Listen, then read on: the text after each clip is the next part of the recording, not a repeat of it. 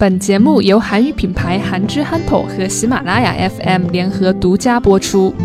공연장에서 가수와 관객들이 함께 노래를 부르는 것을 떼창이라고 한다. 가수들은 관객들의 호응을 얻기 위해 떼창을 유도하고 관객들은 자신들의 팬심을 보여주기 위해 열렬히 떼창을 한다. 이렇게 떼창은 가수와 관객이 함께 소통하고 함께 즐기는 관람 문화인 것이다. 하지만 무분별한 떼창은 공연을 제대로 감상하지 못하게 만들고 있기 때문에 떼창을 비판하는 사람들도 있다. 네. 공연장에 가면 TV나 인터넷에서만 봤었던 가수들을 직접 만나고 그들의 노래를 직접 들을 수도 있어요.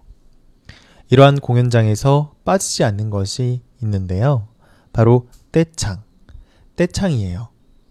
떼창에서의 떼는 어떠한 무리나 집단을 가리킬 때 떼, 떼거리 뭐 이런 식으로 떼라는 말을 사용해요. 창은 노래를 뜻하죠. 그래서 즉 풀이를 해보자면 어떠한 무리가 단체로 노래를 부를 때 떼창이라고 하는 거예요. 그리고 이런 떼창은 보통 공연장에서 가수들이 노래를 할 때 관객들이 함께 따라서 부를 때 떼창이라고 얘기하고 있는 거죠. 네. 이런 떼창은 공연장에서 공연을 하는 가수들에게 많은 감동을 안겨주고 있어요. 자신의 노래를 굉장히 많은 팬들이 함께 따라서 불러주면 굉장히 큰 감동이 오는 거죠. 이뿐만 아니라 관객들이 떼창을 하면 분위기가 한껏 오르기 때문에 많은 가수들이 공연장에서 공연을 할 때 관객들에게 떼창을 유도하는 경우가 많이 있어요.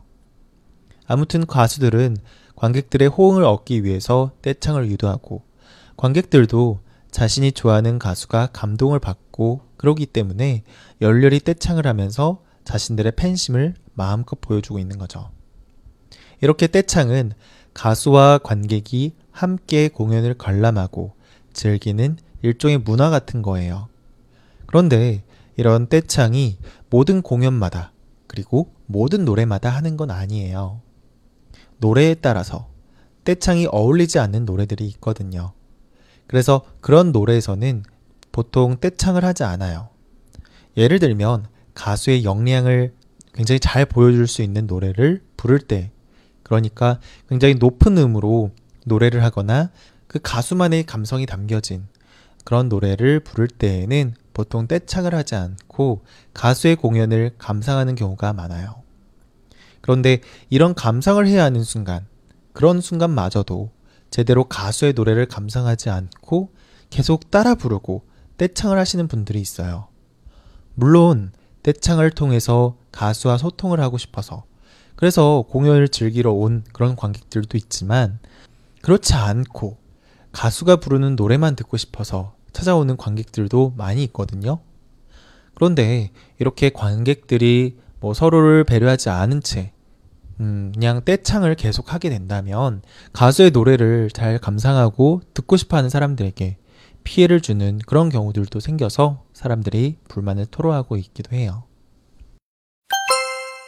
공연장에서 가수와 관객들이 함께 노래를 부르는 것을 떼창이라고 한다.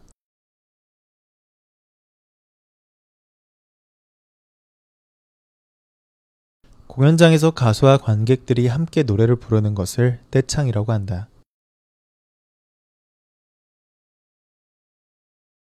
가수들은 관객들의 호응을 얻기 위해 떼창을 유도하고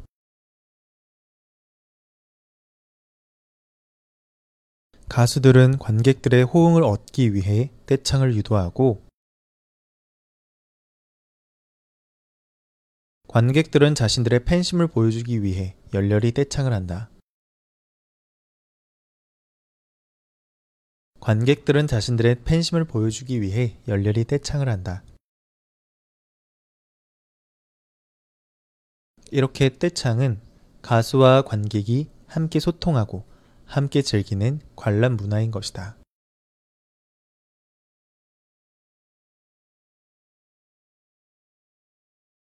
이렇게 떼창은 가수와 관객이 함께 소통하고 함께 즐기는 관람 문화인 것이다.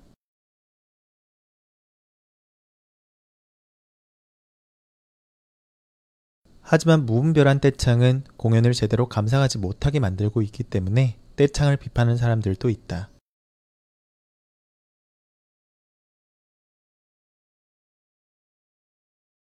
하지만 무분별한 떼창은 공연을 제대로 감상하지 못하게 만들고 있기 때문에 떼창을 비판하는 사람들도 있다.